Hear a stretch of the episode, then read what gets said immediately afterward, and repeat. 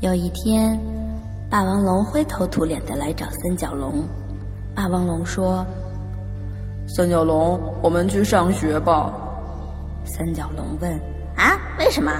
你怎么突然发起这个念头了？”霸王龙说：“嗯，今天今天我去我去跟人家一起，嗯，到庙里去拜天王殿，结果结果，嗯，就就被批评了。”三角龙说：“嗯，是因为你腿太短，掰不下去，所以受到批评了吗？”霸王龙摇了摇头说：“不是，是我问四大天王里拿琵琶的那一位，我说，呃，你是要组一个摇滚乐队吗？嗯，后来我才知道，原来琵琶代表的是，”中正之道，弦不能太松，也不能太紧，治国必须要这样。三角龙说：“哦，那可是霸王龙，就算你上学了之后，你也弹不了琵琶呀。”霸王龙哭着走了。这里是最欢声的三角龙电台。这里是最飞的三角龙电台，我们是卡奇社。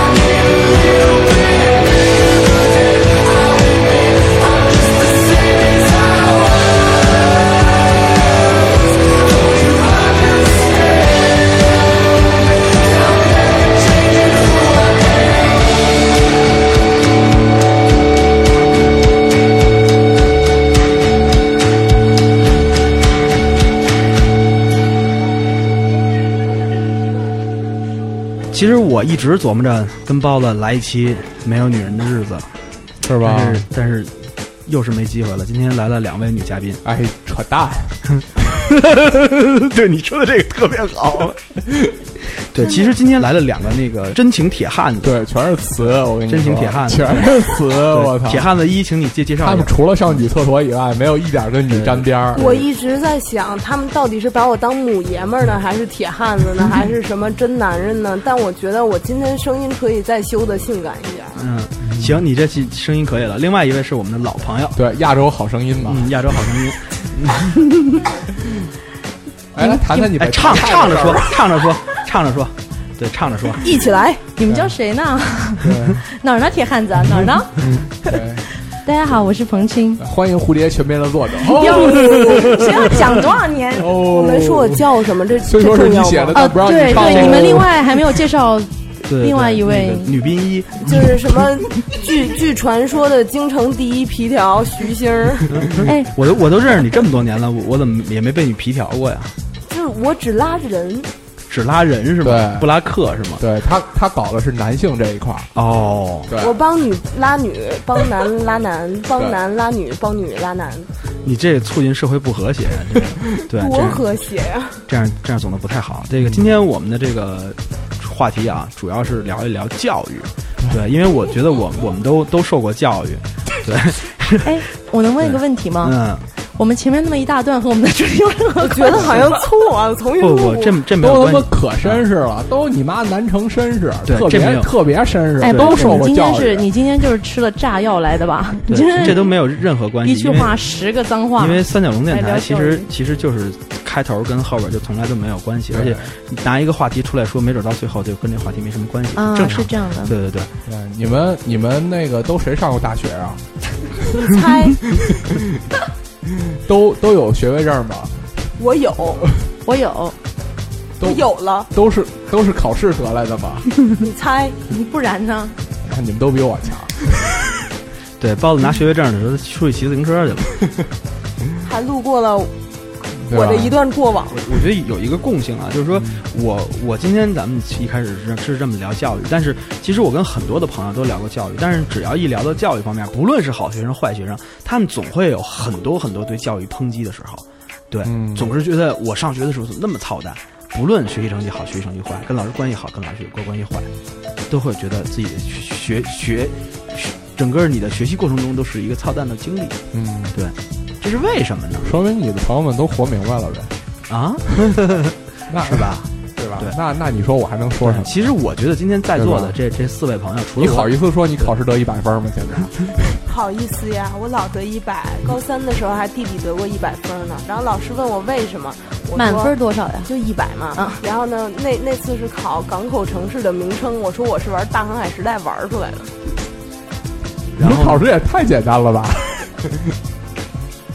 我觉得我不知道，我可能因为我们家就是教育系统的，就我父母都是大学的，嗯所以我我对教育没有那么强的厌恶感，因为呃，可能我父母给我灌输的教育理念更多，所以。所以我脑子里面保存的教育理念，大部分是来自他们，他们的理念是相对比较人性化的。哦，对，其实我跟你说真的，这个爹妈教自己孩子跟教其他人的孩子根本就是两其实不太不太一样。对，其实包子的家长也是老师，对啊，对啊，真的吗？对啊。是老师，我而且我到爷爷辈，我你爸教你的我方式，教育教教育你的方式肯定是抽你啊。没有没有，我爸我爸就是我我爷爷也是教育系统，就我们全家都是因材施教嘛，嗯，所以我才会学音乐嘛。不然我其实我读的学校，当时我记得我高考要考艺术系的时候，我们系主任还找我，不不不是系主任，找那个呃年级主任还找我聊天，就说。为什么要去考艺术类？就是我们学校很少考艺术类的，你这样是不是放弃了文化课？就类似，但是我爸妈就特支持，他们人喜欢什么就做什么。所以对，其实我觉得当然也有可能，他们对着学生的时候，他们是挺，对，我就印象中对教育沾边儿，就是我我小时候特别想当一老师，我觉得我肯定是一特牛逼的老师，牛逼闪闪的那种老师。是吧？天天说话省着，就是你们家这逼那哥的什么的，对，我就都老子都经过过什么的，这逼对那哥的就别闹，对，都别闹，其实把你们都弄死。对，就你这还教学生呢，能人背后有有人弄吗？什么话呀？对，其实是能人背后有能人弄。嗯，有能人弄，对对对对对，就是每个成功的这个男性背后身后都有一个更成功的男性。又激情四射。我觉得我不是那么适合参与你们这一期的节目，我关话筒了吧我？最近都快变成腐女了。是吧？特别喜欢这种话题，对，所以既然你这么喜欢这个话题，我我送给你一首歌吧。来，下面听一首。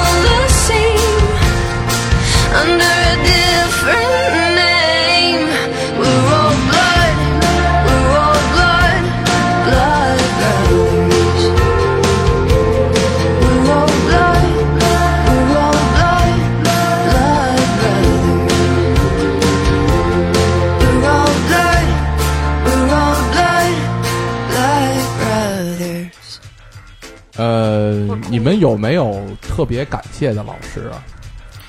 特别多。呃啊，算了，这放最后一盘说吧。你们有没有特别讨厌的老师？必须有，我跟你说，从小学开始，一直到高中，一直到大学，除了他们体育老师都是狗娘养的，是吧？连体育老师都算，都是狗娘养的。对，当然个别有几个老师真的是说，就是说，真的是狗娘养的。对，真的，我我我我我真的，其实在这趴里，我特别想感谢一些老师。对我还是先先刚刚说放最后一趴，你怎么都不跟着教师节过去？不是因为我我我没法说，因为我除了感谢他以外，剩下全是狗蛋牙。啊对，那个那老师在教我的时候，他是教物理的，上高中的时候，嗯当时因为我学习成绩太差，就把我分到了差班，就是这个班里就只有二十五个学生，是全校最闹的学生，嗯就特别极品。那个班里边就是上课能能能上出各种花儿来，你知道吗？所以教我们的老师都是全校最牛逼的师资力量，然后老老全是老头老太太。全是练过，不是带着刀上的。老爷都是能人老爷子今天讲课，老爷进来说：“我今年都七十二了，你你们你看着办。你们二十五可别劝我，我死台上你们可不好看。”什么时候？高中吗？还是 上高中的时候是，高高中啊？上高中的时候，嗯那老师退退休返聘回来的，啊然后然后那都什么风格呀？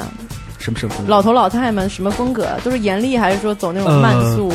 老头老太太其实基本是唠叨的那种，其实他们也不严厉，因为其实岁数很大。对呀对他其实就是就是想教好你，然后他其实他给你讲的东西一点都不操蛋，就是说我我我这么大岁数了，我我来教你，我一个月挣挣挣这钱不是为别的，我觉得我有这责任教你。就是像这个年纪的老师，应该就是都是抱着责任心和慈悲为怀的心态对对对。拯救你就是你真的是说那那物理题啊，我跟你说，操他奶奶的！我跟你说，我是一点儿都不会，我真的是说特别好，最后最后就就就就没办法，你就你就你做弄这题的时候想，操，要不就这么着吧，耍混蛋不教了。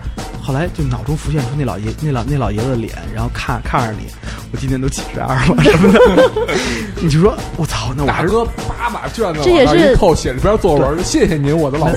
我连我连抄都没法抄，这个也是学校的策略吧？这一个班的孩子啊，嗯都是这学校的极品，这是学校的策略，然后就找这些题都是这这些老师单独为这班的孩子出的。啊你第一，你跟别的班串不了，这是第一件事儿。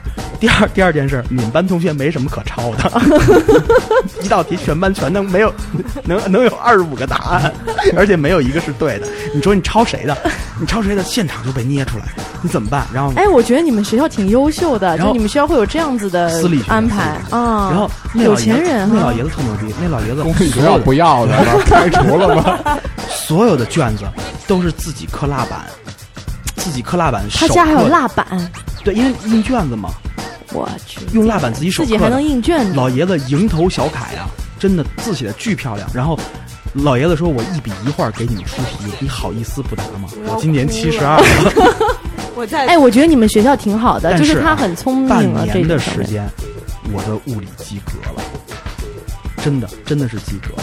我觉得就是老师虽然说他的教育方式有些不太一样，但是确实达到了他真正的教育目的。我觉得这才是教育。哎，我觉得这个办法其实真挺好的，还唤都起学生的尊老爱幼的对，其实我、嗯我觉得以后老师都应该至少贴个胡子什么的，再来。不是应该走暖心路线，就我都怎么怎么了，你们还好意思？对这种就说我都三十多了，你好意思不让我晋级吗？你得往下聊。我不接。哎，聊曾经对。哎，我我我爷爷就是这样子的。老师你你你你不，这个不能笑，这个是很认真的。我爷爷原来是教育厅厅长，然后他哎，官二代嘛，官三代。不是不是不是，就是比较小地方的了。但是他、他就是一小地方也个，有教河间育厅啊河。间县，哎哎，这段算了，这段重来。我爷爷就是一个这样的老师，他。他到现在，他对自己孩子也是，他他一直都走一个就是苦苦情的路线，所以我们全家人都特别敬爱他，以及爱关怀他。就他说啊，我没事，我很好，然后颤颤巍巍的读报纸，你就觉得你你这个时候不为他一字一句的念出来，你都不是个人，你就会有这种感觉。但是但但但但是你真说实话，咱们咱们说回来，其实对本本趴话题是聊聊烂老师，但是你知道，其实是你明明是你自己开的头，哎王璐，我我我说点儿我说点儿还不算太烂的老老师啊，但是老师通常是这样，比如比如说我上高中的时候被老师抓住抽烟，然后当时我们那个学我们那个学校有一个规定是什么？每到一个被抓住被抽烟的小孩儿，会给你开一张条，叫吸烟通知单，单印的，一个特别薄的那种纸片儿，一个小的纸片儿，就跟就跟那个开那处方儿那单子似的。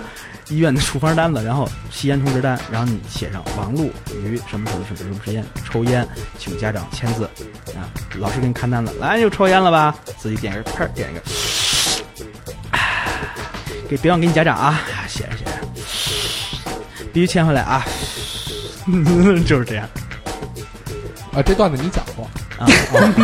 啊？那个对哎，我记得我同学，我我我总有人没听过这期节目，我告啊诉你。对对，因为我那个我们我们学校就是我们学校得收听下新闻。校友和老师好多人关注我微博，所以我就不说他们了。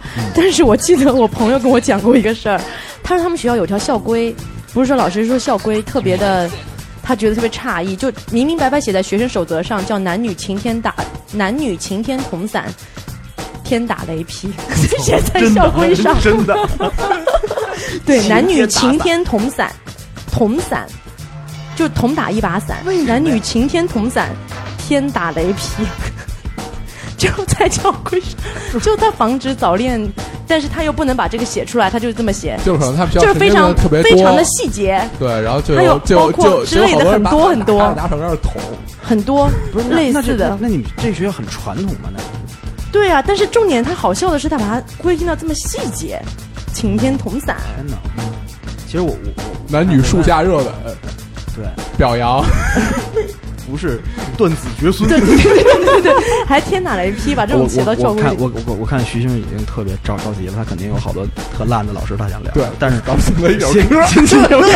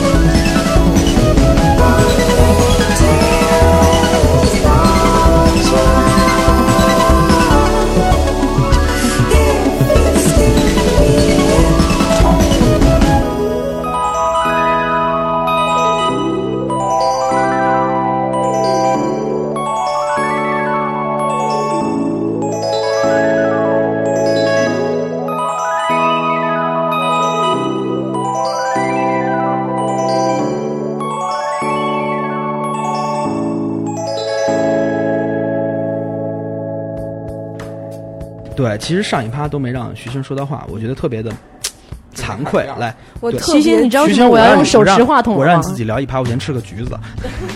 我特别紧张，因为首先我从小是一个学习成绩还比较好的同学，嗯然后呢，我就不了解你们这种孩子，从小就讨厌你们这种孩子，对我就是那种就是成绩又好，又在班里又乖为非作歹，长得又美，除了声声音粗点哪儿都好。我叫白富略胖，不对，我叫白穷略胖。我那会儿就是我高中被劝退过，然后 我刚要说，那老师喜不喜欢你？你对着话筒说，对着老师都特别喜欢我，不知道为什么，可能就是因为我关键时刻不掉链子，比如说升个国旗呀，特给面儿、特给力什么的那种。就是升国旗眼睛会放光的那种人，对吗？一甩国旗，啪，眼睛往上一走四十五度我我们一看，班一走国旗班这是，一个关于诚实的故事。真的。不是，哎，升国旗特给力，别人一首歌能升一国旗，他一首歌能升四个，上一个下来一个，上一个下来一个。我们班一走国旗班的时候，就必须穿特别整洁的校服，然后我是我们班唯一校服画的跟花瓜一样那个，那会儿就全班人 H O T 什么的？对什么 H O T 张赫我爱你啊，什么 Emily 啊，什么什么。哎呀，那会儿吧，文熙俊，你懂的。我不喜欢文熙俊，我就喜欢张佑赫。我还记得何必呀 你们康纳那会儿一唱歌就就非常六加七，你知道吗？胳膊胳膊肘就赶紧赶紧说走对的事儿。然后全班同学就帮我全年级的借校服，因为实在是就，然后但是关键时候总能借着校服，所以老师就觉得我特给力。对，然后经常就跟老师吵架，就推桌子、瞪眼睛。曾经有一次特别安静的晚自习，因为我出去谈恋爱，然后回来晚了。老师说你就是出去谈恋爱了，你还找回来晚了。我说我就是出去谈恋爱，怎样？然后后来那他说那你就别在班里上晚自习了，你就到办公室来上晚自习，看你怎么写作业，怎么谈恋爱。然后我就说我不去。老师要要跟你看看怎么谈恋爱。单聊。哦，聊了。嗯，然后后来我就长得好看就是不一样哈跑进跑进跑进班里去，然后呢拿起一把椅子就冲着老师咵推过去了。那寂静的那个，你拿起一把椅子向老师推过去了，就是我摔不动嘛，然后我就只能擦。就这个故事是这样的，然后他就谈恋爱了，然后男老师推门进来了，来，我看看你怎么谈恋爱。没了，然后这个，呵呵然后徐后来，然后徐星后来就报案了。后来徐星，对对，就就就开始从事保保龄球事业，对，拿了中国青年那个保龄球大赛冠军，对，获得了金保龄称号。那你为什么被劝退了呀？就是那会儿我们班一个女生，她是那种特别爱拔份儿那种，然后她跟老师吵架，因为老师说我们班孩子不好。哪种拔粪啊？就是老师在公开课上说我们班孩子不好，不听话什么的，然后他就站起来说：“老师你怎么能这么说我们班的？什么这逼那哥的？”然后后来那个他就跟老师吵起来了。对，我们跟南南方的听众朋友解释一下，拔缝呢就是爱出风头的意思，就是爱爱这逼这这逼那哥的意思就是这个那个，啊，对对对，因为我对我我代表南方人给大家解释一下，没关系，你可以继续说，他们懂然后后来那个后来说哪儿了？这逼那哥说到那个女生站起来跟老师说你为什么然后我们作为那个同班同学，我觉得应该劝劝他们别公开课吵起来。然后一帮人就去拉这老师和这同学，然后那老师特别厉害，就说你们这帮掺和的全给我出去。然后我们就都出去了。然后出去以后，他就杀鸡儆猴嘛，要把我们这帮人都写检查，什么记处分什么的。然后我就说老师，我那个我是帮忙的，我是帮你的，我怎么能那个记处分呢？我跟你是一头的呀，老师。对呀、对，然后后来那个就不行，就是说反正就是捣乱、扰乱公共课治安，然后呢，治安秩序秩序啊秩序秩序，然后后来打起来了，后来，然后 然后后来那个就让我们写检查，我就死活不写，然后他不让我上课，然后我特别特别不高兴，然后呢，我就我就跟老师说你怎么能这样对我呢？然后他就说啊，你上课还跟什么男同学抱在一起。抱在一起还行。我跟那男生隔着四排远，我就纳闷儿，我怎么抱在一起了？你们的心抱在一起，然后我妈就对这事儿特别看不惯，觉得那会儿虽然绯闻比较多，但是真的不正经谈恋爱。然后后来就跟老师吵架，人家老师就就要说，然后说了我好多，说我上课真什么男生给男生洗头什么之类的。然后你上课给男生洗头，我觉得你有点太无法无天了。正反都是编的嘛，那老师诽谤我那老。师编编也那编点儿那学校哪儿找哪儿找盆去啊？洗头是洗头不是你们老师能编出这东西来？洗哪个头是吗？推油，其实我请你其洗个实推油头。什么的，洗个澡什么的。你刚听到他接什么了吗？啊，他说洗哪个头？对我我听见了，我听见了。对，我觉得你们这个话题不太适合我我这个十六岁的人。多大岁数？那会儿他也就三三四十，三十好几吧。其实其实他可能需要看看病，妄想。那老师现在还在吗？我不知道在市还是在学校。在不在学校了？还有回去了？后来我就我就从那学校转学了，啊在他开除我之前，我妈就想办法给我调走了。嗯然后结果他们张大黑榜说我被开除什么的，就不想抛头露面。我是一个特别低低调和特别低的人。对，那我们就再先低调的听一首歌，其实我是一特别低的人，你 就理解到特别 low 的人是吧？特别 low 的人，特别低的不特别低的意思就是特别一米二以下。特别 low。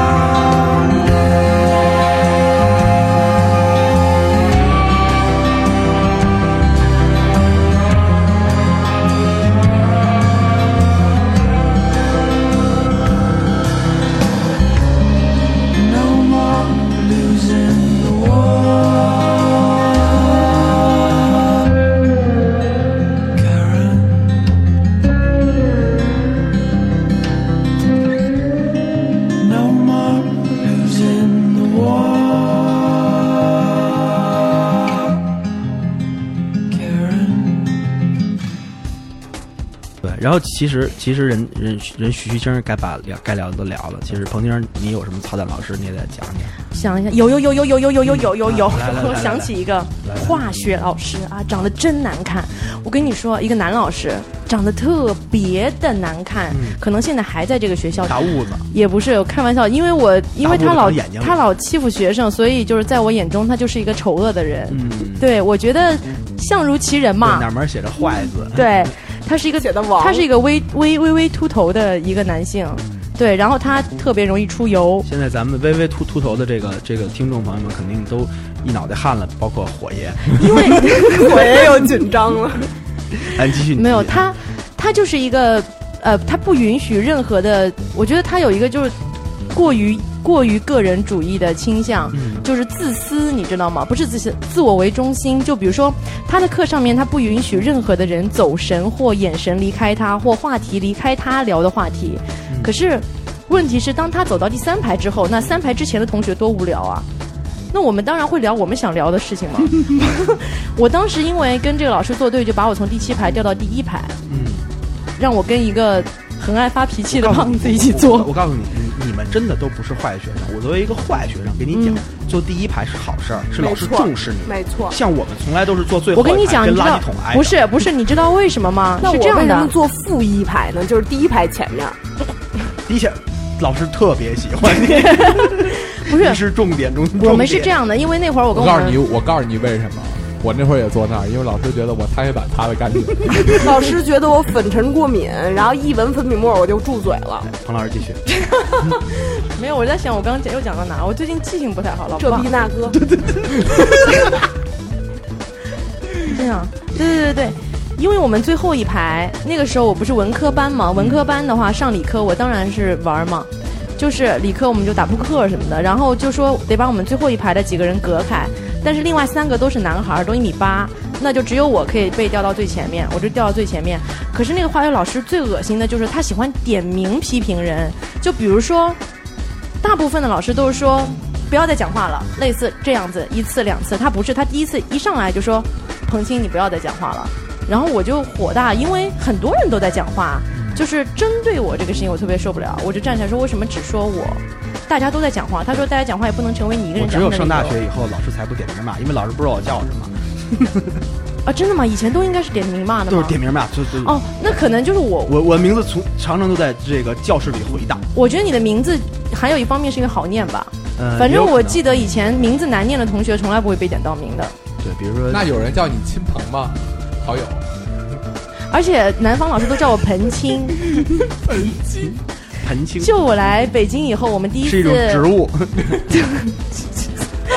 我们第一次上那个，我记得上课上钢琴课，我们班主任叫我名字的彭青，我就你就感动了是吗？我觉得那骂我呢，就是因为杭州话里面“绑琴绑琴”就是是胖子，就是彭他特别字介意你说他胖。对对，包子今天录音一进来，第一句话就是：“哎，你怎么胖了？”火气特别大，真的。他其实说我呢，对，我就继续说我的化学老师。然后那个化学老师，我是一个女孩，她竟然想要就是企图抡椅子揍我，企图。企图没抡对，没有下课铃打了，我就闪了。我心想打不过他闪呗，就是这样。可是我真的觉得男老师欺负女学生，这个是一个特别报案，超过的报案时间。可以报案吗？可以报案，企图抡也可以报吗？未必令立案立案，是报案，但是可以报是吗？对，你先吓唬吓唬。你得上对，而且我还有以前有一个老，而且这个老师还很爱对女生毛手毛脚。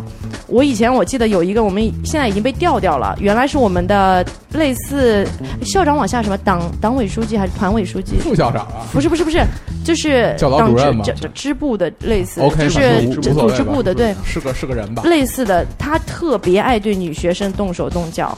我我亲眼看到初中还是高中？高中这个哦，那还不算太变态。不是是真的。然后他比如说他他他女他是那种一跟你讲话他就开始抚摸你的胳膊。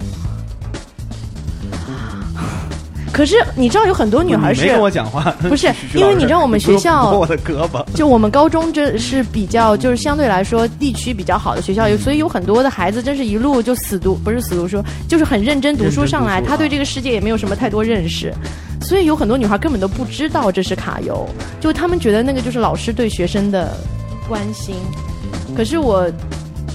我觉得就是你看到了，你跟他们讲，他们还觉得你是诬陷老师，对，那我觉得你就活该被卡油。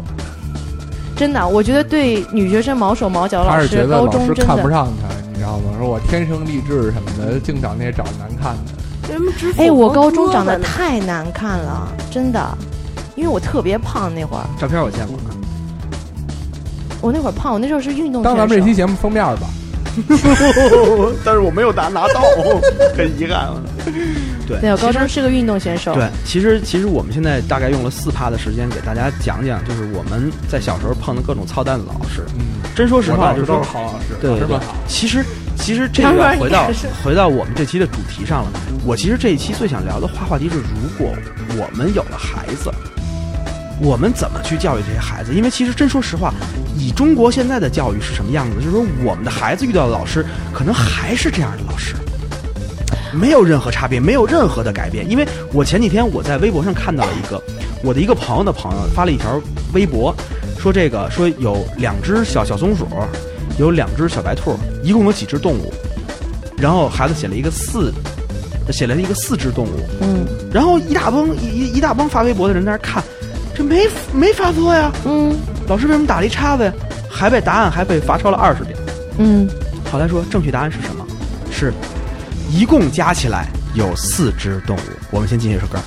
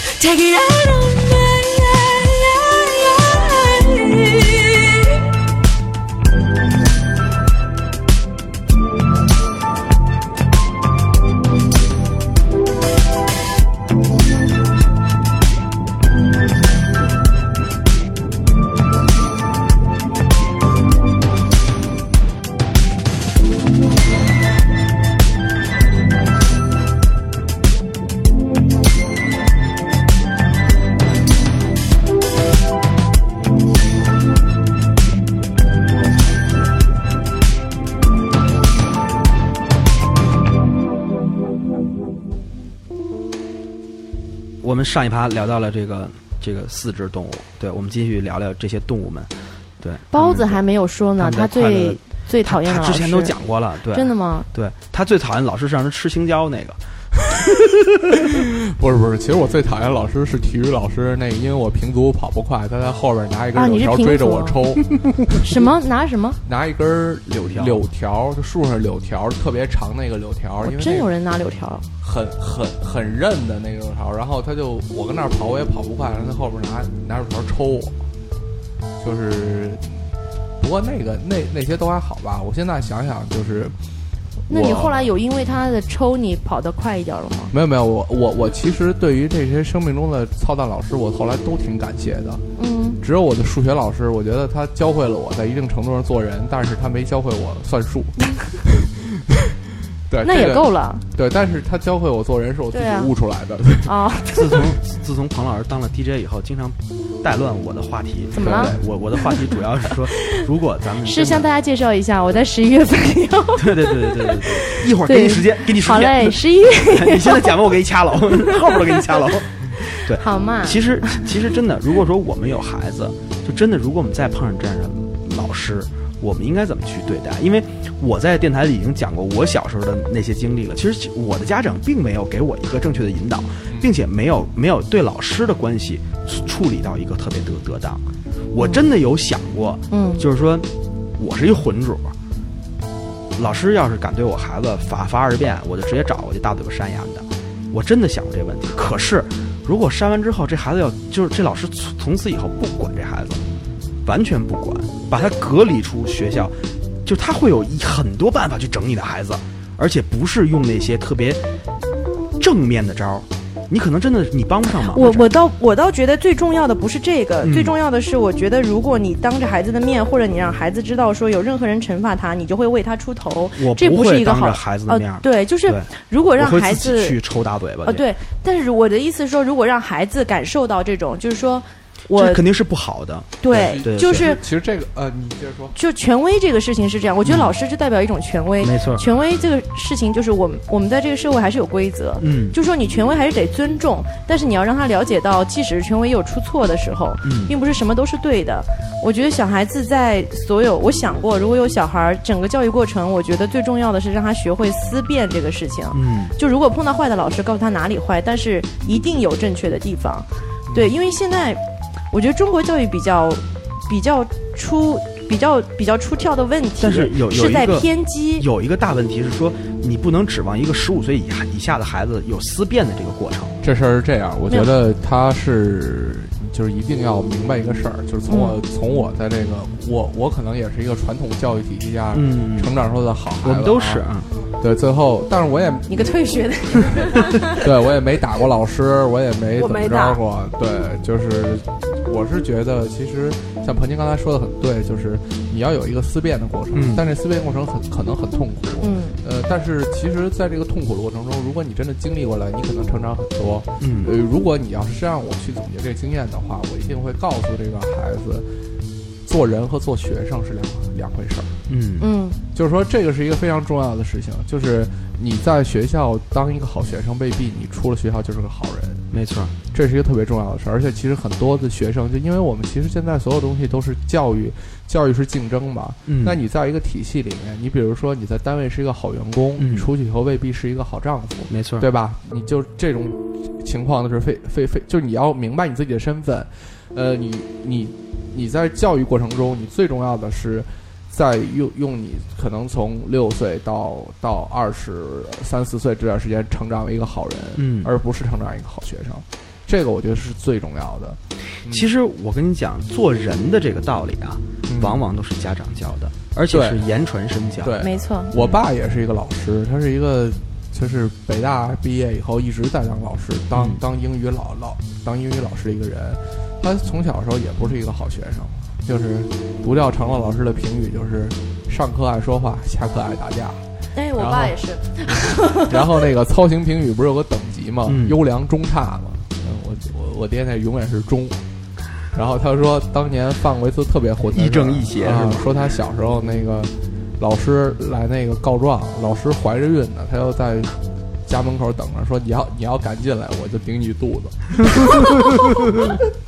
知道弱点在哪。多混啊！我说我说这个混成王八蛋了，我说我都不敢干这事儿。但是你就是你是，其实我是觉得，其实我对听众朋友们只有一个要求，不要在微博上乱问，老爷子会不高兴的。没有没事我爸是从来对这事儿是不以为耻，反以为荣。对，但这个就是说，就是包子说的思辨的过程啊，就是为什么能从一个就是大家眼中的混学生变成一个老师，嗯一定是有个过程，意识到自己需要好老师，变成一个好老师。而且我觉得，你知道，其实老师的光辉就是你成长在一个教师的家庭的时候，我每次到外地就去看那个我爸那些学生什么时候，我我能感觉到他那种骄傲和满足感，其实是可能你是一个不做教师人永远体会不到的。嗯，就是你真会觉得那些人真会觉得你在你是在人生上你帮了他，在这种情况下，其实他会得到一个特别好的满足感。就这这种感觉，我在做了三小龙电台 电台以后我也感觉到，对对吧你们这两个狗腿，我觉得我我小时候可能因为年少轻狂啊，干过一些比较混蛋的事儿，比如气老师啊，甚至有点要揍老师啊，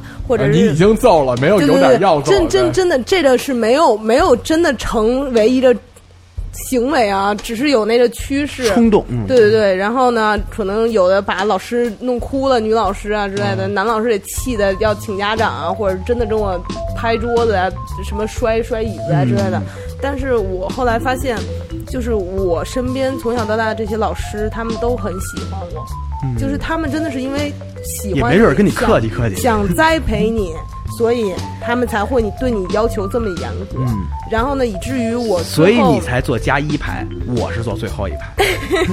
然后，然后，而且我觉得我成绩不能算特别尖子生那种，但是还行。考上大学了没？对，考考上大学了，然后那个，而且那个学东西比较活，从来不死记硬背那种，然后算聪明吧，然后后来反被聪明误那种，然后但是他们都真的对我非常好。其实等我高中毕业的时候，跟我吵过架的所有老师，最后全全校什么年级一起吃那个吃散伙饭，嗯，然后我就印象中很多男生就曾经打过的老师的那些人都不去理，敬酒啊或者是什么碰个杯，那会儿碰饮料啊，高中毕业，然后那个都不过去跟那老师说话。嗯，然后呢，但是那我最后还是带着他们一块儿去跟那些老师去碰杯，要不现在能当制片人，那可不吗？走面儿，对，不是真不是面儿上事儿，。我觉得我觉得他讲了一个很对的事情。真心的，真就就是你你会你会突然觉得当初我跟你说，就是走面儿走面儿签合同，走心便宜。就是 就就事儿不救人，你知道吗？我发现我就是这样一人，就是就事儿不救人。当初咱们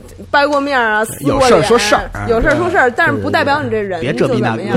没有，我觉得，我觉得他讲的特别对的，就是一个，如果你要当了家长，我觉得对待老师的态度是什么？就是你要教育孩子对待老师的态度。嗯，我觉得尊敬不代表呃百分之百的听取，这是两回事。对对对但是你有没有必要在大庭广众或者说在公开场合去顶撞权权威？这又是一个性格上的事情了。你可以，你可以，可以让他，你可以知道他这地方哪里有错，嗯哪是对的，哪是错的，但是你没有必要去顶撞他，你心里明白就可以。嗯你不明白可以回来问我呀。嗯，还有什么不明白？对对我们下一盘再说。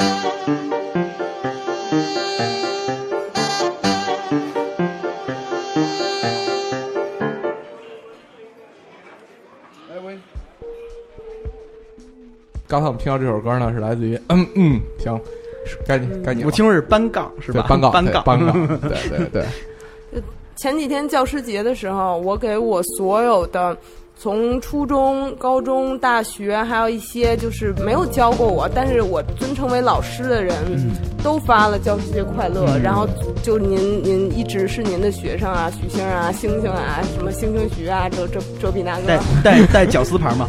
就是你是你要你要纯你要非非说是地上跑的，我就当可爱了。哎，可以。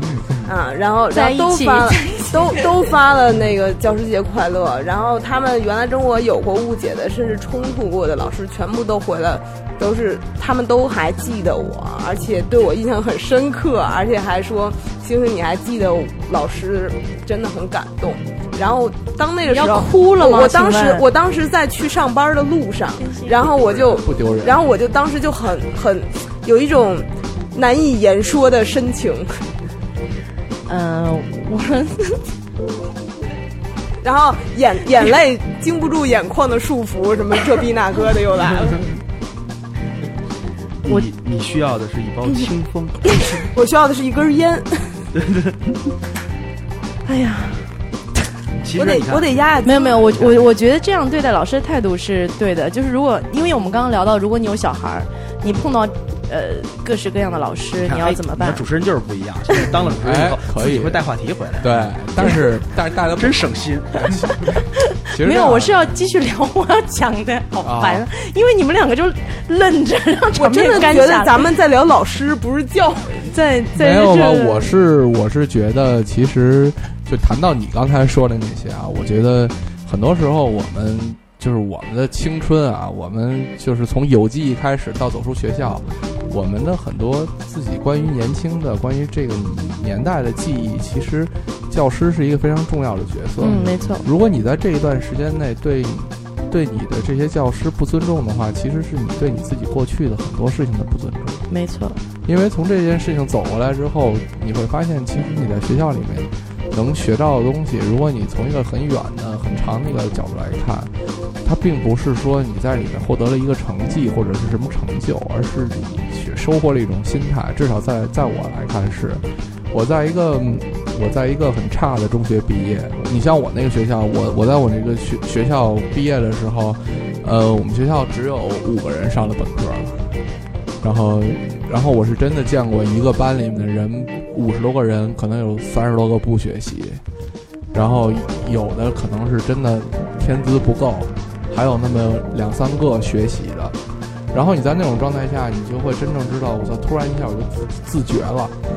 就是我觉得我在高中最大的收获就是我在那种教育环境下学会了一件事儿，就是他妈的学习最大的意义是告诉自己，让你做一件你特别讨厌的事儿，还让你硬着头皮就往下做。但是你就是因为觉得它是挑战，所以你才会那么上兴趣吧？对啊，如果你在一个，就是我当时在想，就是如果我在一个很好的一个学校中，你周边的人全都是那么一个状态下，我可能不会获得那样的动力。啊，我觉得这也是给家长的概念，每个小孩不一样，对对对，嗯所以说就不一定说每个小孩非得去上最好的学校。完全不一样。就是说，对，每一个孩子在中国所有的每一个孩子，对于上学这这件事儿来说，学习成绩再好，他也不会感觉学习是一件快乐的事情。哎，我我当时不那么觉得。我我我也觉得还，因为我现在家在觉得学习是件最快乐、最他妈快乐的事情。不是是是上高中的时候，上初中的时候，就是上学其实是你人生就。咱们现在这个岁数，再去返返回到学校的那种感觉当然其是最好。但是这个是有比较啊，对有就是比较，并且是，并且是什么？并且是你只是喜欢那个生活，对但并不是喜欢喜欢学习这件事情你像入园者我真的是上学生很喜，欢没有没有这个东西，就是我们没有没有，我们现在长大了以后回去想，会觉得学习是件很快乐的事情。但是是当当下的没有，我当下的原因是因为我我回到家就要呃钢琴、作曲、声乐、舞蹈，就是所有的课还学 DJ 呢，现在。没有，就是小时候我没有什么童年记忆。我说的童年就是，比如说院子里的小孩我都不认识，原因是因为他们来敲我门找我出去玩的时候，我妈就会说。彭金有事儿要干，不像你们那么闲着，就类似像这样子。胖子忙着呢。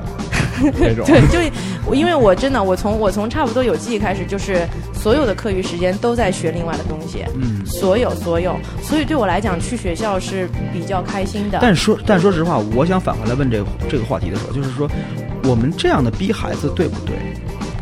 因为其实，在很很多的时候，我觉得一个孩子他至少度过十六岁以前，应该是一个轻松无忧的状态，我觉得才是完可美。可是我真的觉得可是除了中国以外，当然日本也不好说。但是没有当然除了这些地方以外你你说的孩子他们在长大的过程中都是一种很轻松、很快乐的状态。咱们不能这么说，因为毕竟咱们在这个地方，因为你，孩子出来以后，你一定得在一定程度上让他负责。有些时候，其实，呃，我们我我觉得啊，每每一代人，就以前我也对很多事情不理，我我后来觉得，其实父母的教育很大一定程度上先保证了你在这个社会上生存，嗯，这个是非常重要的。你先学做人吧。对，就是你先把这个东西做到，然后你说你，就是即使我们可能会有一个很宽松的环境给我们下一代或者是什么，嗯，但是这个东西是我们，就是是我们要让我们的孩子变成我们心中幸福的样子，还是他们应该成为一个什么样子？因为其实，但是这个这我这说到说到学习，我真的觉得是学习其实是人生一辈子的事情，它只是因为有一个固定范围内的一段时间的经历。其实就是在我们那段时间里，可能没有明白这个道理，所以才会恨学习，而且或者是因为压力太大，逼得太紧。我我觉得中国人就是就是我们今天在聊教育的时候，就是我我刚刚在想这个问题，可能说大说到民族的事情，就是为什么最早孔子不是说因材施教吗？就是我们后来为什么教育制度慢慢演变成这样子？当然跟政策有关系，是不是跟我们为什么我们这样子大家会觉得是有效果的？就这样子对孩子是有效果的？那这一定是一个大概率的事情。我觉得为什么千百年来演变成我们现在这样教育制度，是不是跟我们民族就我们这个民族和我们这个国家的人的本性是有关系？我们比较在什么样施压的情况下比较容易进步，还是在放松的情况下比较容易进步？这是有个大概率的事情。但是这还是跟当然这个就人口有关系。没有没有，这个是这个是聊得多了。为什么最初老师觉得呃严厉的教学相对比放松的教学更有作用？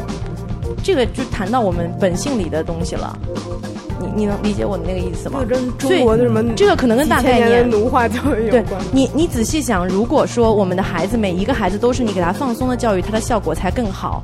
为什么老师要选择严格的？那一定是大部分的孩子还是在严格的教育下面会比较出效果，才会选择这样子的一个大概因为人口。过多，然后竞争太激烈，所其实以才我需要觉得是这样样的大压力。你你真正你大部分你最后真正用到的知识，真的不是在九年义务制教育里学到的。不不不是知不知识的问题，就是说，嗯，我觉得像我一向都觉得学学习知识是不是内容本身是学习思维，就是培养思维。比如说，我现在你去跟我聊我以前做的那些奥数，我也都不记得，但是他的方法我一定记得。对，就是但是彭现在是一个数独的高手，对对不是对他对没有我就是个说心中祖玛不是不是不是，因为比如最早我可以了，逻逻辑的问题进歌了。啊。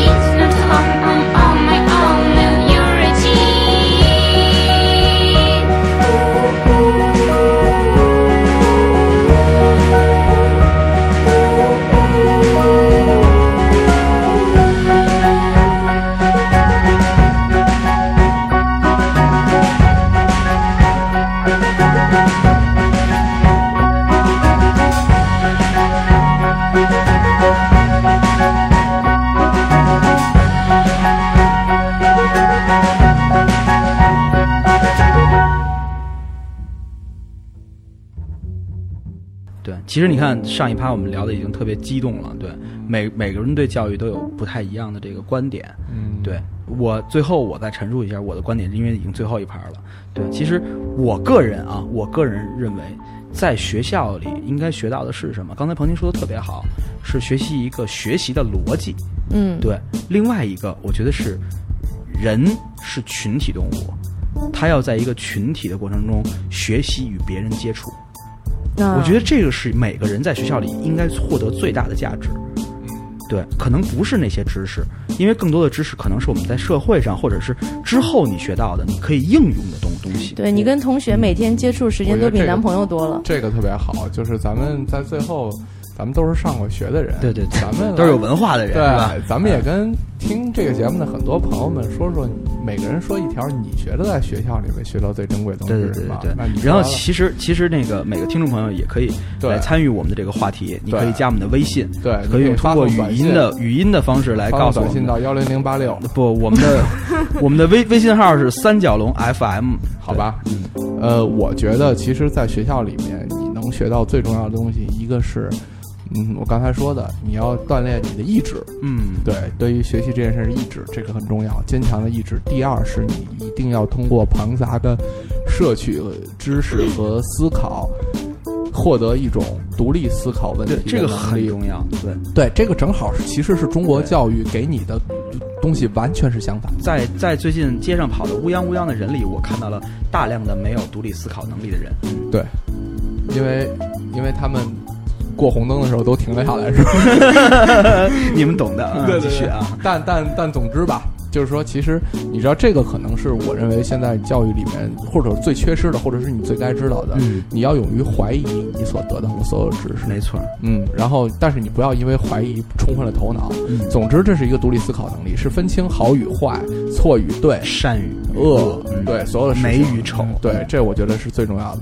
来，DJ，我我觉得是这样，因为现在可能去想独立思考这个事情，嗯是我经历了呃工作、社会的生活嗯才去总结。但是我当时从学校毕业，因为我不得不说，就除了我刚刚说那两个，其实跟我不是关系那么大的老师，嗯我遇到的大部分老师都是非常非常可爱的。这这可能也是我运气好，就是这真的是你运气好。就可能真的是我运气好，对然后对其实说，其实最关键的是在学校里找个男朋友吧。对 啊，就我我我觉得我从我从我就讲老师吧，因为你说学习实在太多了，能学到的东西，我讲老师吧，就是两两点，一点就是我刚才讲的因材施教，就是因材老师在学生身上的因材施教的体现，能够让我。意识到现在对于不同的工作和对于不同的人，用不同的态度和不同的方法去完成。还有一点就是以德服人，就是雷老虎说的那个。对，因为我的老师真正能我学习好的那几门课的老师，都是品德特别好的老师，就是他们让我觉得。我愿意和他们接触，愿意去问问题，愿意和他们交流，愿意为了他们去努力。愿意去尊重他。对呃，对彭小姐，请注意你的仪态。对，就是我我从这些老师身上学到这一点，是我发现，呃，压迫式的中国教育是压迫式的，是因为它的内容和它的它的它的方式，但是老老师的教育可以有各种各样自己的方式。我最接受的还是还是温暖的、温和的，从感情上去打动你，然后让你去呃寻找学习乐趣的。对，那我觉得这一点就是在未来的人的交往过程中，包括做事都是很有用的一个一个宗旨吧。嗯，以德服人啊。我我首先想说的就是该出手时就出手。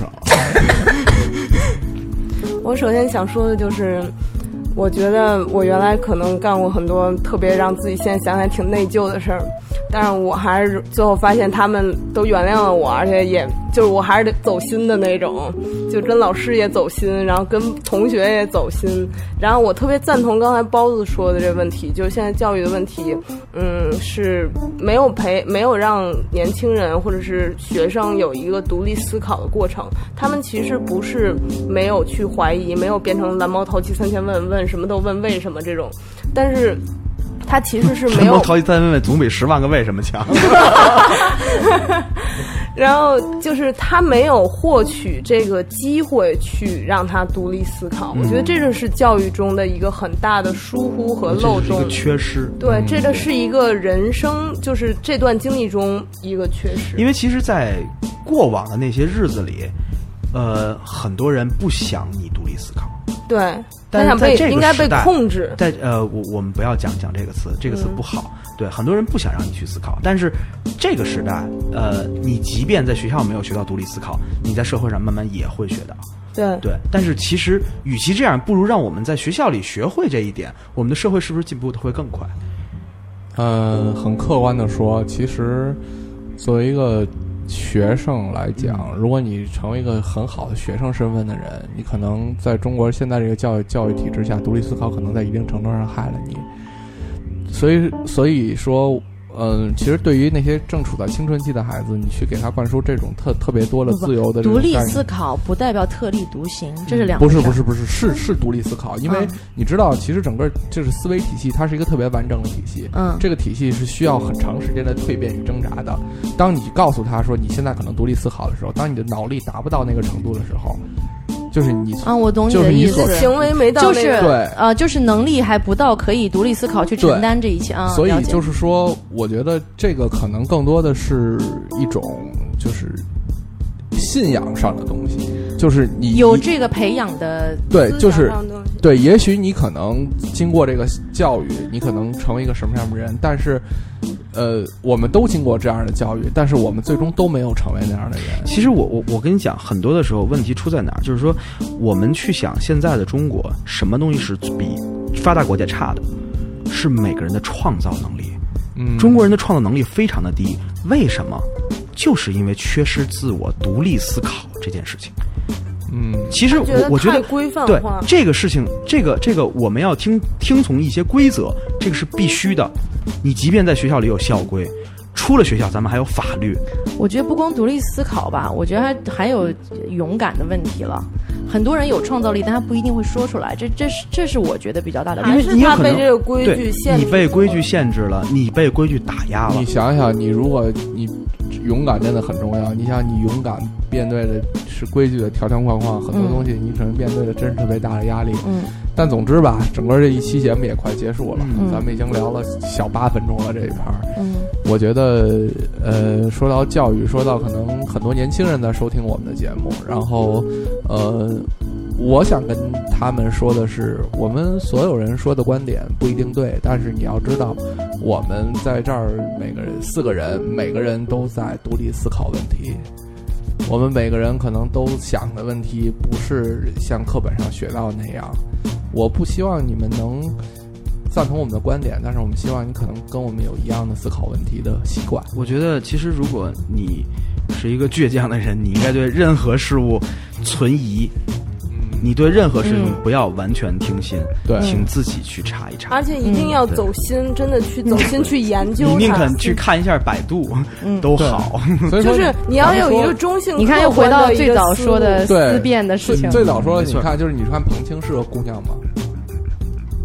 要存疑，你猜，好，我们就聊就就聊到这儿。对对对对对。然后这个这个这个，请加入我们的三小龙电电台官方群三号群，我们的号码是幺幺七九幺四三四五。对，请大家记得在十一月份开始收听。对对对，可以你可以打一下。真的可以？吗？对，真的可以。啊，十一月份开始，我可十一月呃具体时间我在微博会通知，我会在中央人民广播电台文艺之声 FM 幺零六点六晚间十一点到十二点开一个情感深夜。呃，肤浅的聊天谈话节目，嗯，对，所以到到时候候我跟王璐也会去，对，当然了，我我来录节目就是资源交换，对，然后我们也会去说，但是只有北京的朋友可以听得到。呃，我到时候争取放那个网络吧对，争取放放到网络上对，我我也我也要打一个广告，就是我是一个就是比较偏独立的制制片、影视、戏剧相关的这样的人，然后呢，就是希望大家如果有小导演可以找你，对，希望希望大家有成为一毛片导演。有有有有想法的导演，有想法的剧本，希望能跟我联系。对因为我是他的微博一个都好导演，他的这个我 演员也可以啊。我们强调一下，来来，你要宣传他的微博叫许可徐雅可夫斯基。徐雅可夫斯基。摘自俄俄俄前苏联诗人马雅可夫斯基。一会儿有给你留这的时候，哎。我先说，请关注艾特三角龙电台，对，请大家关注艾特科学家包大师，艾特对猪兔兔，艾特彭小青，徐雅可夫斯基。哎。那咱们就这么着吧，哎。知，道吧？对，齁长的，是不是？都苦逼烦的录的，嗯早点睡吧，朋友们。对，然后其实这期有点这期节目真严肃。太严肃了。